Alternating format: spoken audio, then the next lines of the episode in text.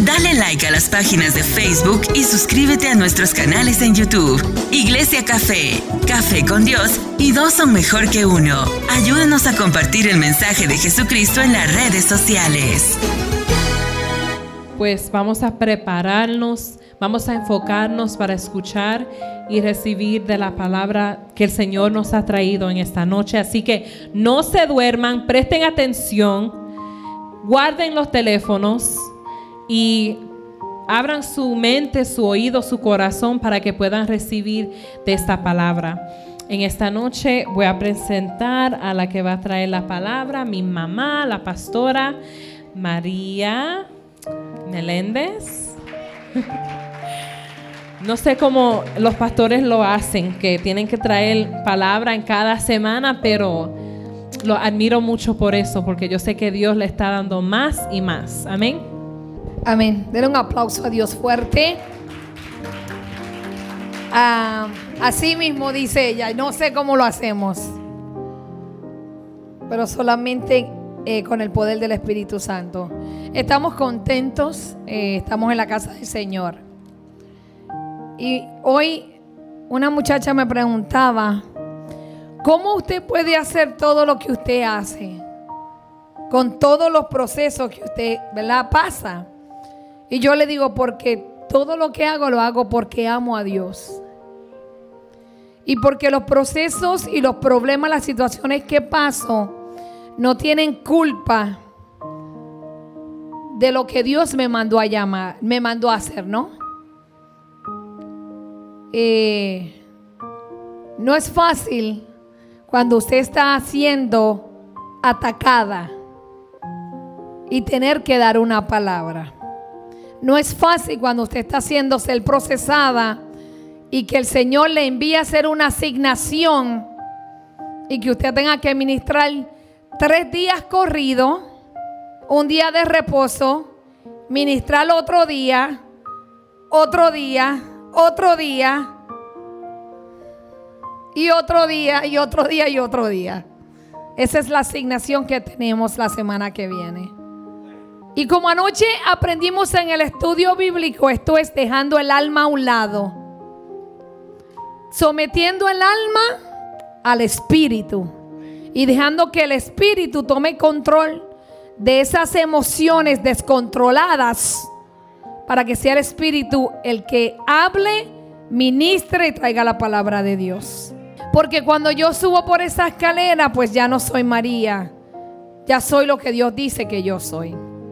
Y en esta noche vamos a traerle la palabra sobre segunda de Samuel 15.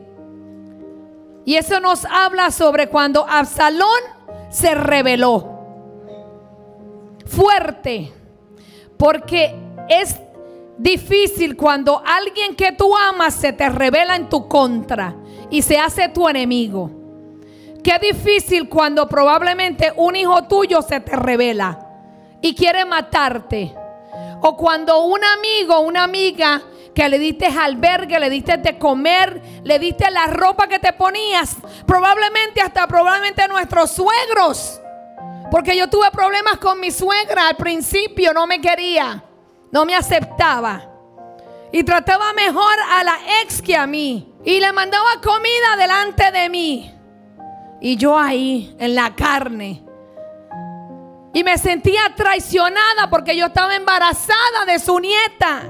Y sufrimos traiciones en la vida de seres que dicen amarnos y seres que amamos. Imagínate cómo el rey David se sentía cuando su propio hijo lo estaba traicionando. Cuando su propio hijo se le revela y hace un complot para matarlo y quitarlo del trono porque quería una posición. O a veces también en la iglesia un líder quiere quitarte la posición porque quiere la que tú tienes. Uy, qué difícil. O a veces un pastor echándole al otro tierra porque quiere que lo saquen para ponerse él. Muy feo. Y se no a su propio padre. ¿Se acuerdan que el pastor lo predicó? Que Dios se lo advirtió. A veces nuestros hijos se nos rebelan y nosotros tenemos que buscar el por qué nuestros hijos son rebeldes. Algo hay en nuestro pasado que le abrimos la puerta al enemigo, que entró el espíritu de rebeldía y está atacando nuestra generación. Se lo digo por experiencia. Luego de que el rey David volvió a recibir a Absalón en su presencia, podríamos esperar que la tensión entre ellos desaparecería, pero lamentablemente no fue así.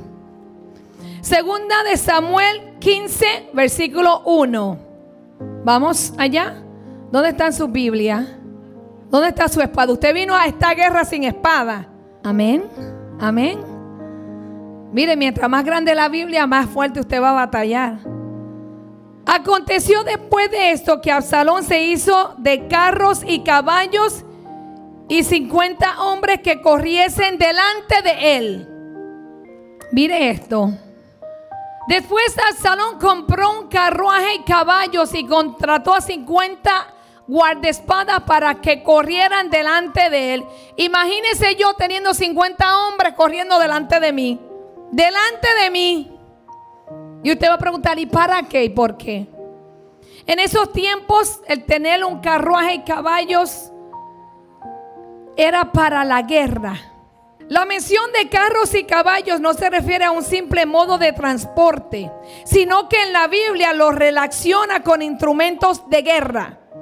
Los carros eran carrozas de guerra y los caballos eran usados como una ventaja comparativa en las batallas. Absalón comenzó a formar un pequeño ejército privado para su servicio personal. Él comenzó a formar su propio equipo. Y comenzó con 50 hombres.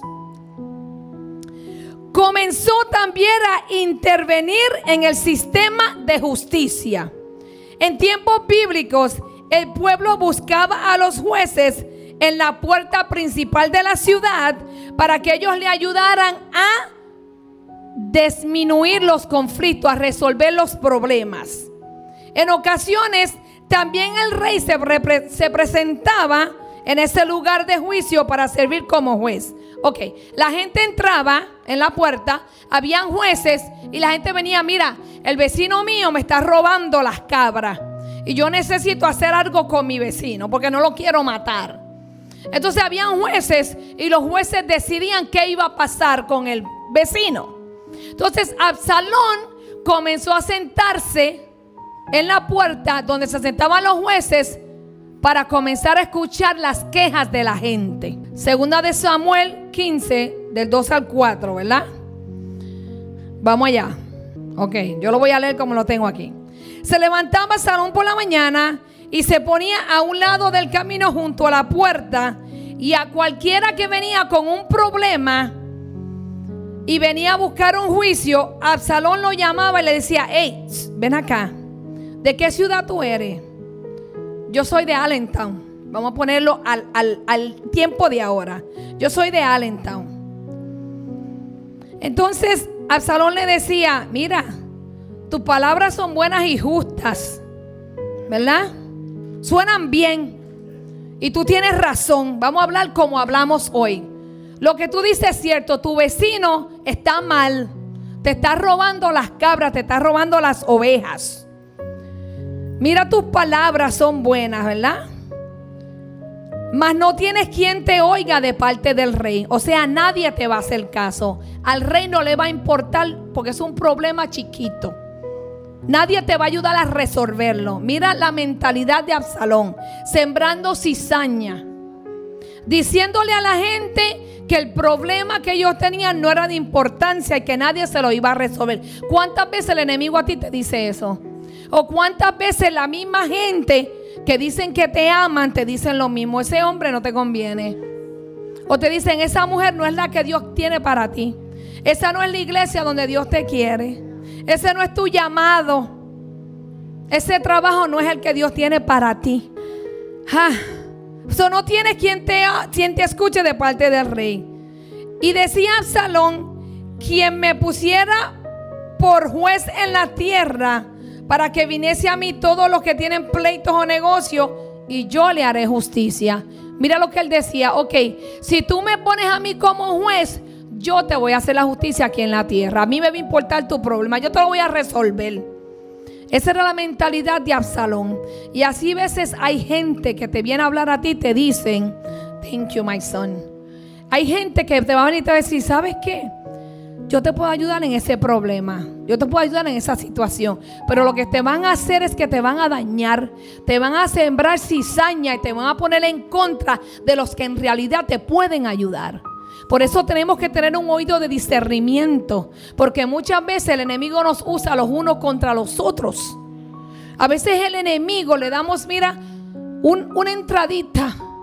Una entradita si usted coge un papel y usted pone un alfiler y usted lo pone en la luz, usted va a ver que es un huequito pequeñito. Así de pequeñito necesita el enemigo para entrar. Para entrarte en, en, lo que sea. Para venir y dañar lo que Dios quiere hacer en tu vida. Y entonces esta gente comenzaron a prestarle atención a Absalón. Segunda de Samuel, del 5 al 6. Vamos ahí, pero en el 5 y el 6. Absalón comenzó a promoverse a sí mismo, haciendo disminuir la autoridad de su padre. O sea, él comenzó ya a alzarse, al decir, eh, yo voy a ser juez, yo los voy a defender a ustedes, yo voy a resolverle los problemas a ustedes. Mi papá no tiene tiempo para ustedes, no va a hacer nada por ustedes, yo sí los puedo ayudar. Yo sí tengo la, la solución a tus problemas. Y acontecía que cuando alguno se le acercaba para inclinarse a él, él extendía la mano y lo tomaba y lo besaba. Un Judá. Un Judá. De esta manera hacía con todos los israelitas que venían al rey a juicio y así robaba a Absalón el corazón de los de Israel. ¿Cuántas veces a veces hay gente que te besan y te abrazan, pero cuando tú das la espalda, te despellejan? ¿Cuántas veces hay gente que tú le abres el corazón, le cuentas íntimos secretos y todavía no han enganchado el teléfono y ya están texteando, te tengo un chisme. Están ahí contigo y están, te tengo un chisme. ¿Cuántas veces eso no pasa? Esto sucedió a lo largo de cuatro años. Absalón se sentaba en esa puerta y todo el que venía a buscar juicio, él decía que se lo iba a resolver. Le besaba la mano y se lo echaba al bolsillo como decimos en estos días. Ya yo tengo, ese ya es mío, ese lo compro, ya ese cayó. Y tuvo cuatro años en la puerta de la entrada besándole la mano a todo el que llegaba con una queja para donde el rey. Pero lo que hacía era que estaba ganándoselos poco a poco. Y así hace el enemigo. El enemigo no viene de la noche a la mañana. ¡Fua! El enemigo entra poquito a poco. Poquito a poco. El enemigo tiene mucha paciencia. Los que no tenemos paciencia somos nosotros. Nosotros somos los que nos desesperamos. Pero el enemigo entra poquito a poco, poquito a poco. Y cuando ve que ya tú no puedes, ahí es que te da el golpe duro. Y Absalón estaba en esa misma condición. El plan de Absalón era que ante David, Absalón pretendía ser un buen hijo, pero la Biblia revela que sus intenciones no eran buenas. En 2 de Samuel 15, de 7 al 8, dice que al cabo de cuatro años aconteció que Absalón le dijo al rey, yo te ruego y me permitas que vaya a Hebrón a pagar mi voto que he prometido a Jehová. O sea, él le prometió supuestamente a Dios algo. Y dijo que iba a hacer un sacrificio. El 8. Pues mientras su siervo estaba en Gesur en Aram, prometí que le ofrecería sacrificio al Señor en Hebrón si me traía de regreso a Jerusalén. Mentiras.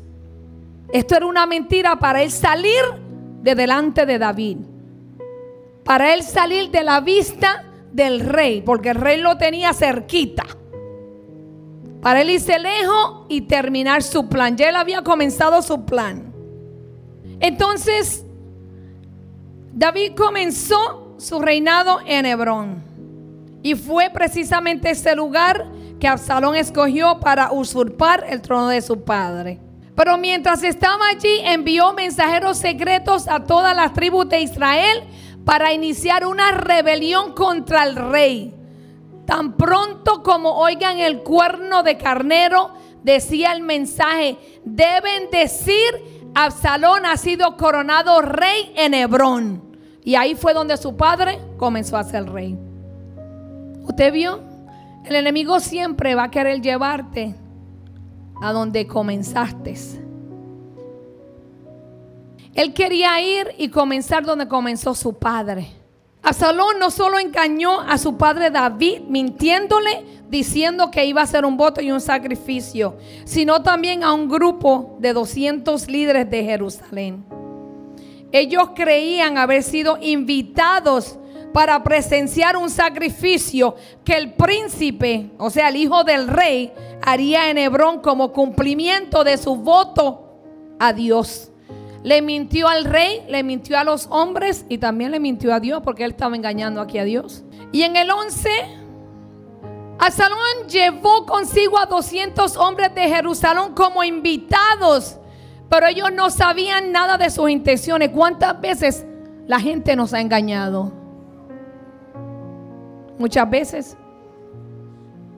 Hay veces que nos han invitado a lugares y cuando tú llegas tú ves el ambiente y la atmósfera tú te sientes como que, ay Dios mío, ¿y por, qué yo vine para acá? Aquí yo vine. Ay, si yo llego a saber que esto era así, que esta gente así, yo no vengo para acá. Usted dice, no, solamente vamos a cortar un bizcocho. Y cuando tú vienes a ver, aquel llegó con un olorcito a una hierba. El otro tiene los ojos rojísimos que le botan fuego. Sacan el galón del ron. Y lo que era y que un, no, le vamos a cantar un bizcochito nada más, se volvió en un club nocturno. Y las palabras son así de largas. Y empiezan a pelear. O solamente eso pasa en mi familia. Ah, yo creía que era la mía nada más. Y empiezan y terminan peleando y sacándose los trapitos Y yo digo, ya es hora de yo irme a dormir. Buenas noches, nos vemos. Dios los bendiga, me voy. Empiezan así. Sí, Estel, ven para acá que le vamos a cortar un bizcocho a fulano que cumpleaños y llegamos. Y yo le digo, Bárbara, me voy para abajo, voy a dormir. Porque hay dos apartamentos. Me voy, me llevo los nenes, le digo a Bárbara, me llevo los nenes conmigo. Mami, vámonos. Sí. Llegamos a lugares a veces y no sabemos la intención con la que nos invitaron. Y Saúl le hizo eso a estos 200 hombres. Pero en realidad él solo quería impresionarlos. Los invitados no sabían nada del plan de rebelión de Absalón. Pero quien sí estaba enterado y ese era el abuelo de Betsabé. ¿Se acuerdan de Betsabé? La mujer prohibida. Ese era el abuelo de esa mujer. Y yo creo que ese abuelo se quedó con una amargura por lo que David le hizo, que aprovechó esta ocasión para vengarse de David. Usted está viendo cómo es la gente que hay gente que a veces nosotros le hacemos algo y nosotros nos arrepentimos y pedimos perdón y te dicen, sí, yo te perdono, pero de aquí para afuera, porque aquí se quedó la espina y aquí se quedó un plan para, para poder troncharte, para poder vengarse de lo que tú hiciste.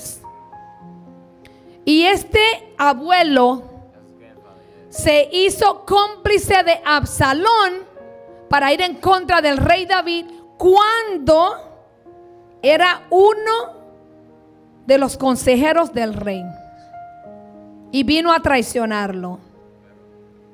Así que él vino y se hizo amiguito de Absalón. Seguramente estaba resentido contra David por el amorío que había tenido con su nieta. Probablemente él no estuvo de acuerdo con esa relación. Así que mientras Absalón ofrecía los sacrificios, lo llamó, llamó al abuelo de Betsabé Y la conspiración se hizo poderosa y aumentaba el pueblo que seguía a Absalón. Pero mientras crecía el número de personas que estaban apoyando a Absalón, le avisaron a David sobre la rebelión que estaba provocando su hijo. Y vino un mensajero corriendo detrás de David y le dijo, el corazón de todo Israel se va tras Absalón. El corazón es engañoso. Hay que tener cuidado. Ante tal amenaza, no podía esperar que el rey reuniera su ejército y saldría a apagar la rebelión. Sin embargo, David reaccionó de otra manera diferente. David podía haber armado una guerra. David pudo haber armado su ejército y levantarse e ir a pelear en contra de su hijo y en contra de los hombres que se levantaron en contra del rey. Pero David fue sabio y no solamente pensó en él, no solamente pensó en su posición, porque a veces nosotros pensamos en nosotros, en querer cuidar nuestro título, en querer cuidar nuestra posición. A veces no pensamos en el daño que le vamos a hacer a los demás. A veces no pensamos en el daño que le podemos hacer a nuestros hijos, a nuestra descendencia, a nuestra nación. Entonces David dijo a todos sus siervos que estaban con él en Jerusalén, levantaos y huyamos, vámonos David prefirió huir y que la ciudad fuera salva. O sea, él prefirió que dijeran que era un rey cobarde a que la ciudad fuera matada a espada. Podría pensar que David estaba huyendo del miedo, pero al final se hace evidente que el rey decidió salir de la ciudad para evitar una guerra civil y la muerte de muchos de los israelitas. Y aunque muchos se fueron con Absalón en su rebelión, muchos otros fieles siguieron al rey David. Aunque muchos se levanten en contra de ti, el Señor siempre va a tener unos que siempre van a ser fiel a ti. Siempre. Dios siempre va a tener un remanente que te va a amar, que te va a levantar las manos, que te va a ser fiel, porque has reconocido la unción, el llamado y lo que Dios ha hecho en ti. Los primeros que se manifestaron en apoyar a David fueron los siervos de él. Fue la gente cercana que le servía. Ellos estaban dispuestos a hacer cualquier cosa. Los siervos del rey le dijeron, he aquí, tus siervos están listos a todo lo que nuestro Señor el Rey decida. Y esos son los que Dios busca hoy en día. Jesús dijo, yo vine a servir, yo no vine a que me sirvieran. Y hay muchos hoy en día que no quieren servir, quieren que les sirvan. Se sientan y hay que traerle todo a la mesa. Y en la casa del Señor todos venimos a servir. Y servir no solamente es venir y coger el micrófono. Servir no solamente es venir y adorar aquí arriba. Servir no solamente es venir aquí y danzar. Servir también es botar la basura. Servir también es limpiar, acomodar la silla, poner el sign que se pone allá afuera. Servir es también servirle a la gente nueva. Hermano, Dios le bendiga. Me llamo María. Le puedo ofrecer un café. Eso es servir. Eso es servir. Porque nos hemos acostumbrado a que nos den todo. Y no queremos servir. Sin embargo, el Señor mira todo. Probablemente nosotros no te veamos. Probablemente los líderes no te vean. Probablemente la gente de visita a los nuevos no te vean. Pero Dios sí te ve. Dios sí te ve. Esta es la casa de Dios, esta no es la casa de Mingo y María. Si usted va a mi casa, yo lo pongo a limpiar. ¿Sí? Hermana, ayúdame a lavar el baño, venga. Pero esta es la casa de Dios. Y aquí si usted ve una necesidad, usted súplala. Porque por algo Dios a usted lo trajo aquí. Porque Él sabe que lo que Él ha depositado en usted aquí es necesario. Sea servidor. Los otros que se fueron con el rey, toda su familia. Para evitar una confrontación con Absalón en Jerusalén, David decidió salirse de la ciudad acompañado de su familia. En el palacio real solo quedaron unas concubinas para cuidar las cosas. Dejó algunas. Yo digo, digo, David, tú dejaste las más feas. Dejaste a las esposas más feas, las que menos querías. Porque dejó algunas concubinas para que cuidaran las cosas que habían allí. Después, la guardia personal, porque él andaba con su guardia personal. Y para que usted vea que hasta un grupo de origen filisteo se convirtieron en la guardia personal de David. Escucha esto. Cuando tú estás bien delante de Dios, hasta los que fueron tus enemigos van a venir a servirte. Cuando tú estás bien delante de Dios, los que te hicieron la guerra van a terminar sirviéndote. Porque fuiste obediente.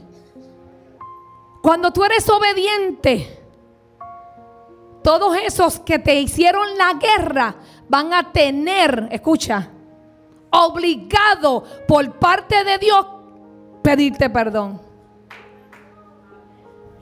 Y van a tener que después venir a servirte. ¿Sabes por qué? Porque tú sanaste tu corazón. Tú perdonaste, olvidaste, maduraste y te levantaste como hijo, hija de Dios. Y dijiste, heme aquí, Señor, envíame a mí. Y en ese caminar, esos que te hicieron la guerra en el proceso más fuerte de tu vida, te los vas a encontrar de camino y el Señor te va a decir, esos te van a servir. Esos van a venir a servirte a ti ahora. Y los filisteos, que usted sabe que hubo guerra con ellos, usted sabe que David tuvo guerra con ellos, vinieron y se le unieron a protegerlo a defenderlo, a cuidarlo de Absalón. Entre otros extranjeros fieles a David, se encuentra Itaí de Gad, que se unió a David cuando él dejó Gad luego de la muerte de Saúl. Y el rey le dijo, ¿y para qué tú vienes para acá también? Vuélvete, porque tú eres extranjero y desterrado también de tu lugar. Ayer viniste y he de hacer hoy que te muevas para ir con nosotros. En cuanto a mí, yo iré donde pueda ir. Tú vuélvete y haz volver a tus hermanos. Y Jehová te muestre amor y permanente y fidelidad. El rey David instó a Itaí que se regresara a su casa, pero este no le hizo caso. Él se había convertido en un fiel siervo de David. Y este hombre le dice a David, vive Dios y vive mi Señor el Rey. Que o para muerte o para vida, donde mi Señor el Rey estuviere, allí estaré también tu siervo. ¿Y sabes lo que él le dijo? Le dijo el rey, ven pues, pasa, vente. Y pasaron todos sus hombres y toda su familia. También pasaron los levitas. Mira qué sabio este hombre, se llevó la adoración también. Porque él no podía irse sin llevarse la adoración a Dios. Usted no puede irse sin ir adorando a Dios. No importa dónde y cómo tú estés, tú no puedes dejar de adorar a Dios. Los principales sacerdotes siguieron a David llevando consigo el arca del pacto. Y aquí también iba Sadoc y con él todos los levitas que llevaban el arca del pacto de Dios. Y asentaron el arca del pacto de Dios. Y subió a Abiatar después que todo el pueblo hubo acabado de salir de la ciudad. Cuando David vio que los levitas lo seguían con el arca, él les pidió que las regresaran al tabernáculo de David con la esperanza de que el Señor algún día le permitiera regresar otra vez allá. Mira qué sabio ese tipo. Él dijo, no, llévame la adoración, llévamelo para allá porque yo voy a volver algún día. Yo voy a volver allá donde yo adoraba a Dios, yo voy a regresar. Yo tengo fe que yo voy a volver a ese lugar. Yo tengo fe que yo voy a volver allí otra vez a donde yo adoraba a mi Dios. Este proceso es temporal. A donde yo voy a ir ahora, esto que está pasando es temporal. Ya Dios le había advertido que esto iba a suceder. Entonces Él no tiene por qué asombrarse de que esto iba a pasar. Él lo que tenía era que estar preparado. Por eso tenemos que estar presto, pendiente cuando Dios te habla. Cuando Dios te advierte algo, tú tienes que prestar el oído. Cuando Dios te dice, eh, viene un proceso, enmudece, cállate. Dios no te está diciendo es que no adores. Dios no te está diciendo es que no ores. Dios te está diciendo es que no pelees con el proceso. Dios te está diciendo es que Él lo va a pelear por ti. Dios te está diciendo es que si tu mujer o tu marido o tus hijos se te levantan, que te calles la boca porque vas a pelear una guerra que no es tuya. Dios lo que está diciendo es que te metas probablemente a ayunar, que probablemente te metas a adorar, que te metas con Él. Es lo que Dios te está diciendo. Pero no es que tú vas a andar así. Pero el rey le dijo a Sadoc, vuelve el arca de Dios a la ciudad. Si yo hallaré gracia ante los ojos de Jehová, él hará que vuelva y me dejará verla y a su tabernáculo. Y si dijere, no me complazco en ti, aquí estoy, haga de mí lo que bien le pareciera. David ya estaba entregado a Dios totalmente. O sea, en otras palabras, si a Dios le da la gana de que yo regrese allí, yo voy a regresar. Y si le da la gana de que yo no regrese, yo no voy a regresar. Que me muera entonces. Porque David entendía la voluntad de Dios y la aceptaba. Y a veces nosotros peleamos con la voluntad de Dios. Si Dios te dijo que no, ¿para qué sigues preguntándole? Si Dios te dijo que sí, ¿para qué sigues preguntándole lo mismo? ¿Cuántas veces quieres que Dios te lo diga? Si ya te lo dijo una vez, ya, Dios no se va, Dios no se va a arrepentir. Dios no va a mentir. Como ojo, para que estuvieran pendientes de lo que iba a pasar allá y le informaran los acontecimientos, los planes de Absalón. Y el resto del pueblo subieron con él también. La Biblia señala la dirección que tomó David cuando salió de Jerusalén. Salió hacia el este en dirección al desierto de Judá. Oye, se fue para un desierto David. Wow. Del palacio se tuvo que ir a huir a un desierto. De tener la comodidad, tener todas las mujeres que quería, de vivir en paz, de dormir en paz, a irse a un desierto, a estar con temor de que su propio hijo lo encontrara y lo matara y en un desierto. Y David subió cuesta de los olivos y subió llorando, llevando la cabeza cubierta y los pies descalzos. También todo el pueblo subió llorando con su cabeza cubierta. Y también su familia y los aliados en una procesión de lamento. Mientras David iba caminando, le informaron que su consejero de confianza, Aitofel, lo había traicionado. Qué fuerte cuando nos dicen, ¿verdad? Que alguien ha dicho algo de ti. Qué fuerte cuando te dicen que alguien hizo algo en tu contra. Y tú sabes que no es verdad. Hasta ese momento, Aitofel había sido un hombre muy sabio, pero se hizo evidente que había perdido todo sentido de justicia al apoyar a Absalón en su rebelión. Nuevamente, probablemente movido por el resentimiento de su nieta Betsabé. Pero ¿sabes cuál fue la reacción de David cuando se enteró de la noticia? Orar.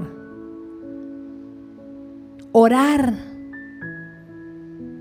Se puso a orarle a Dios.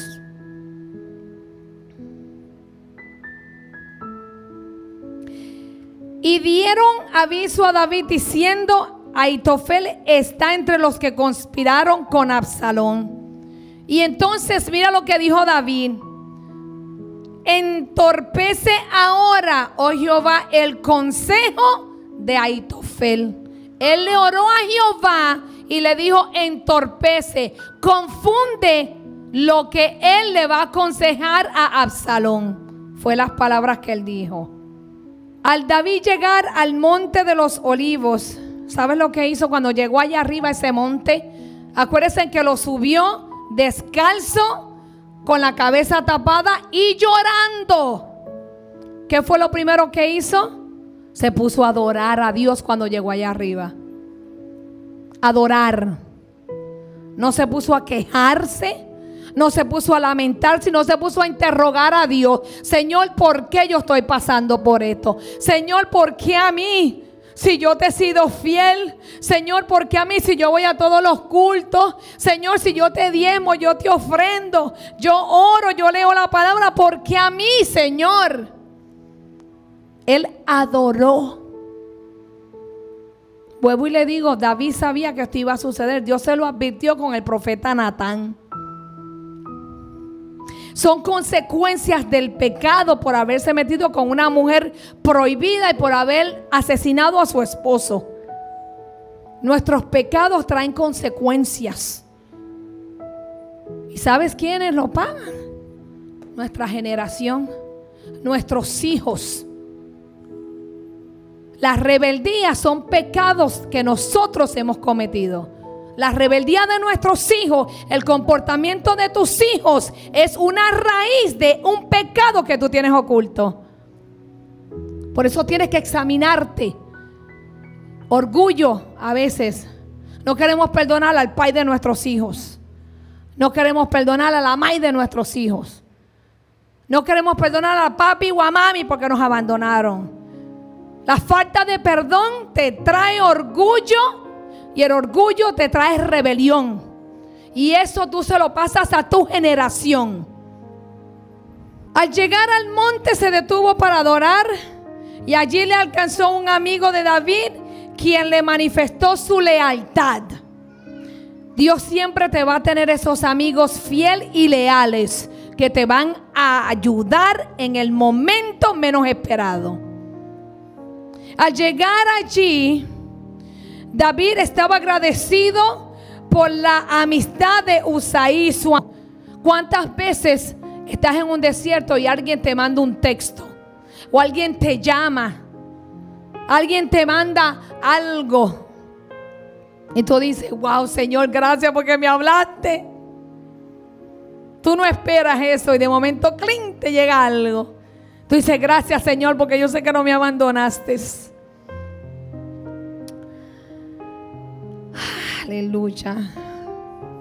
Sin embargo, David le dijo que prefería que no lo acompañara porque tenía una misión que encomendarle. Y a veces a ese amigo tú le tienes que encomendar algo. Decirle, mire, manita, me gusta como dice el dominicano, manito, manito, ¿cómo está? Manita, yo te tengo, yo te tengo una encomienda. Algo está pasando allá atrás. Y es cuando yo cojo nada más el micrófono. Voy a hacerle liberación esta noche. Voy a echarle aceite a toda esa vaina allá atrás. Reprendo, cancelo y se somete a todos esos cables. En el nombre de Jesús. Toda influencia y toda enviación retrocede ahora. ¿Qué le pasa a estos cables conmigo? ¿Qué fue? Santo. No, si no, es nada más que cuando yo los toco. No. Va. Entonces usted tiene que decirle a su amigo, a ese que Dios te envió en ese proceso y en ese desierto, acompáñame a orar que estoy en una situación fuerte. Estoy en un desierto. Acompáñame a orar. No le cuente. Usted le dice, acompáñame a orar. ¿Sabe por qué? Porque si Dios le revela al hermano la respuesta de su proceso o le manda una, una, instrucción, una estrategia, el hermano se lo va a decir a usted. Pero si usted le cuenta, no, mire que estoy teniendo problemas con el esposo, que esto, y viene y el enemigo se le mete aquí así, ¿tú sabes qué? Tiene otra. Y usted se le encendió todo. Ya se le prendió el espíritu de chisme a aquella, se le fue lo espiritual, entonces va a venir a, a hincharte más tierra en el desierto donde tú estás. Aprendí eso sabiamente. Que cuando estoy en un proceso, yo soy difícil. Solo tengo una, una, una amiga. Y le digo, sí, te lo hará por mí porque estoy que saco la espada. Estoy como Pedro hoy, le digo. Y ella me dice, tranquila, vamos a orar y oramos. Y me dice, Dios me dice esto y esto y esto. Y cuando ella me, me ministra, le cuento el proceso. Entonces David mandó al amigo para que estuviera ahí y estuviera pendiente de todo lo que hacía su hijo mientras David se quedó allá arriba en ese monte con el pueblo, con su familia, con los sirvientes, con los guardias hasta que Absalón hiciera su plan.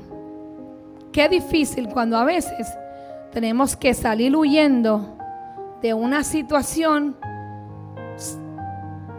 por una consecuencia. Nosotros queremos salir huyendo de situaciones porque no esperamos en Dios. Los martes estamos estudiando sanidad, sanidad, liberación y bendición, ¿verdad? Y anoche empezamos algo hermoso, maravilloso. Yo aprendí también anoche bastante. Refresca, refresca lo que uno ha leído, porque uno no guarda todo.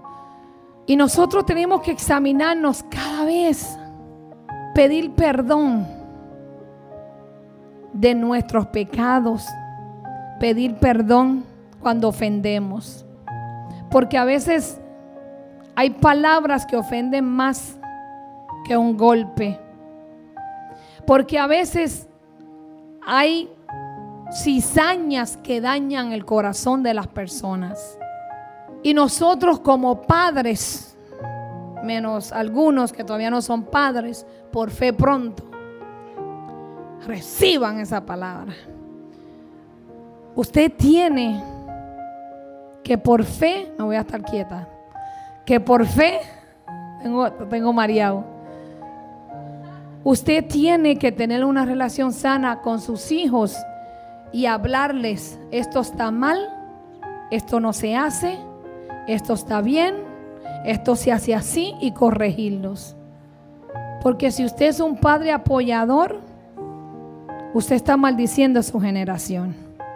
Mi mamá era una mamá apoyadora con los varones.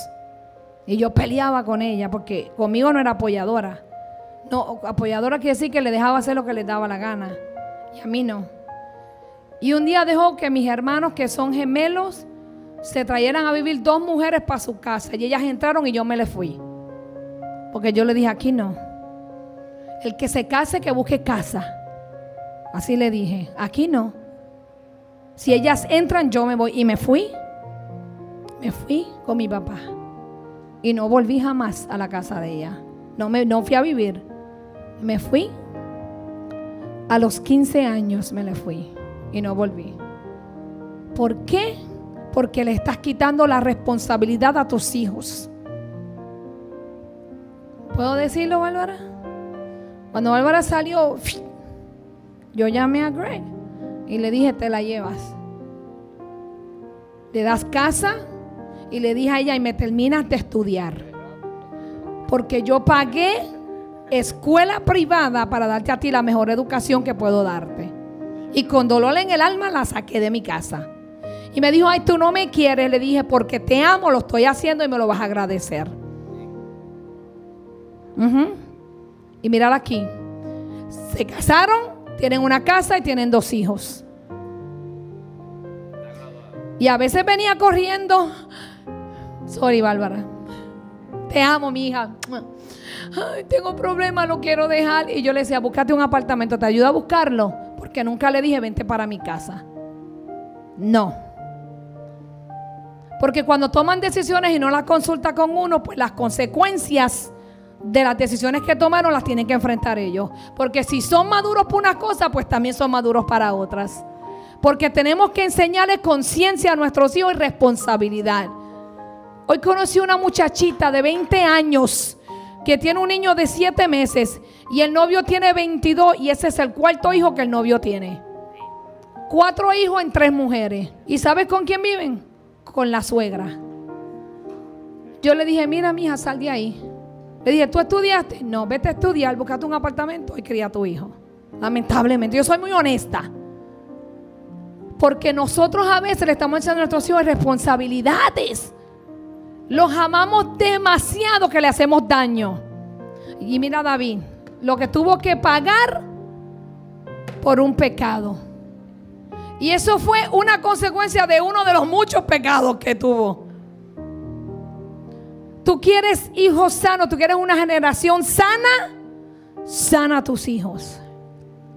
Enséñale responsabilidad. Enséñale que una mujer o un hombre tiene valor. Yo le decía a mis hijos, mi casa no es una pasarela. Usted aquí no me va a traer una hoy y otra mañana. Aquí no.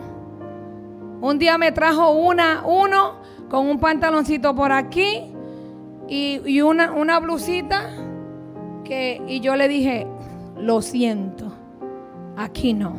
Aquí la única que se viste así soy yo y porque yo pago renta. Y en mi casa.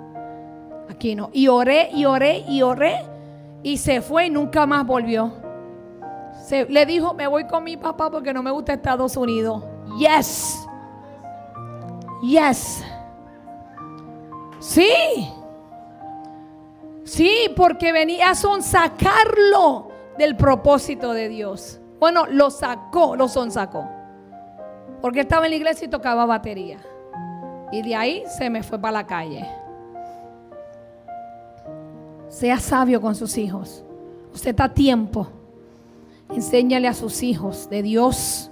Enséñale responsabilidades. Enséñale a amar a Dios sobre todas las cosas.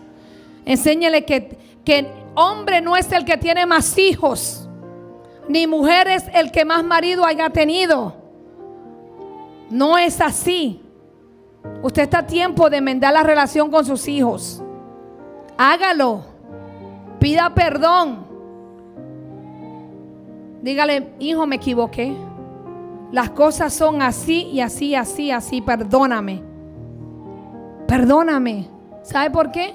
Porque yo quiero que mis nietos, que por ahora tengo ellos dos nada más, no pasen el trabajo que yo pasé ni el que ella pasó. Que cuando él tenga una novia, la respete y se casen bien. Que cuando él tenga una, sea lo mismo y todos los nietos que vienen. Amén. Vamos a estar de pies. Dale like a las páginas de Facebook y suscríbete a nuestros canales en YouTube. Iglesia Café, Café con Dios y dos son mejor que uno. Ayúdanos a compartir el mensaje de Jesucristo en las redes sociales.